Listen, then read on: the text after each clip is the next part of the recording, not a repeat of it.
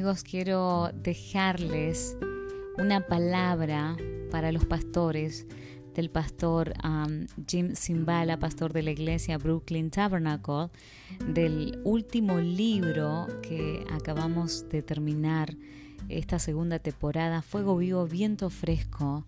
Y dice, siempre me ha resultado difícil la idea de dirigirme a pastores porque tengo una clara conciencia de mi falta de preparación tradicional. Pero en la escuela de la experiencia práctica, las verdades principales de la Biblia se han hecho evidentes y eso es lo que intento comunicar. Menciono los puntos que aparecen a continuación por mi profundo interés en que todos cumplamos el llamado de Dios sobre nuestras vidas. Primero, cada pastor verdadero está hoy en el ministerio porque, en las palabras de Efesios 4:11, Él mismo, Cristo, constituyó a unos pastores y maestros. El ministerio no fue su idea ni la mía, fue el plan de Dios desde el inicio del tiempo. Nos ha confiado un privilegio sagrado y junto con él viene una sobrecogedora responsabilidad por la cual compareceremos ante el tribunal de Cristo. Conduzcamos todos a nuestras congregaciones deseando la aceptación divina, en lugar de prestar tanta atención a las tendencias actuales o a lo que es que popular entre nuestros pares. Un día, Cristo evaluará la calidad de nuestro trabajo. No le prestará atención alguna a las tendencias establecidas por otros en la profesión pastoral. Es por ello que todos necesitamos presentarnos con humildad delante de Él con los corazones abiertos, permitiendo que Él vuelva a acomodar todo lo que hacemos a fin de contar con su aprobación. Segundo, debemos enfrentarnos al hecho de que para que nuestras iglesias y ministerios sean todo lo que Dios quiere que sean, deben estar saturados de oración. Ninguna nueva revelación o técnica de crecimiento de la Iglesia cambiará el hecho de que el poder espiritual siempre está ligado a la comunión con Dios.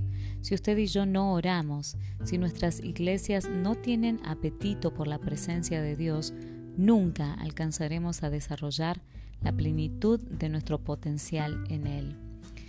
Tercero, muchos que visitan nuestra reunión de oración de los días martes quedan inspirados y desean volver a su lugar de origen y hacer lo mismo, pero es muy importante discernir la guía de Dios en cuanto a determinar cuál sea la verdadera temperatura espiritual de una congregación y cuál debiera ser el paso a seguir. Mientras que algunos pastores han comenzado reuniones de oración similares a las nuestras y han visto una respuesta maravillosa, otros han quedado desilusionados. Muchas veces el espíritu de oración ha estado tan ausente en una iglesia que una reunión de oración por la noche de un día hábil, por bíblica y loable que sea, se topa con apatía y frialdad. Esto desanima a los pastores aún más y se sienten doblemente derrotados al ver que cada semana vienen menos personas. A menudo recomiendo que dichos pastores hagan en cambio un ajuste a la reunión del domingo se puede acortar un poco el tiempo de predicación y al finalizar el sermón, invitar a los que se sientan tocados por la palabra a pasar al frente para que se ore por ellos. Haga que su personal y los líderes espirituales de la iglesia lo rodeen a usted y oren con ellos. ¿Qué es un servicio ante el altar? Es una mini reunión de oración. Cuando las personas sientan mayor libertad de presentar sus necesidades delante de Dios, el espíritu de oración puede empezar a establecerse. Luego Dios lo conducirá al paso siguiente. Siempre debemos recordar que la oración es un don del Espíritu Santo y que no podemos elaborarla. Así que dé el tiempo para que Dios obre en los corazones de las personas. Después de que hayan experimentado el gozo y el poder de su presencia, Dios podrá hacer cosas aún mayores. No aceptemos nunca la excusa de que Dios no puede obrar en nuestra situación. Cuarto y último punto, que los de nuestra congregación son demasiado ricos o demasiado pobres, son característicos de zonas urbanas deprimidas o de zonas suburbanas, demasiado tradicionales o demasiado modernos. Esta manera de pensar nunca se encuentra en la palabra de Dios.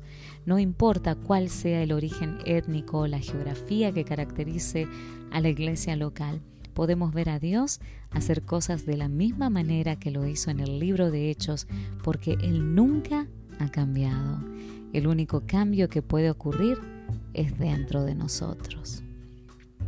Amigos, determinemos en nuestros corazones el propósito de cambiar según la dirección de Él y lo veremos hacer cosas increíbles para la alabanza de la gloria de su gracia. Que el Señor te bendiga.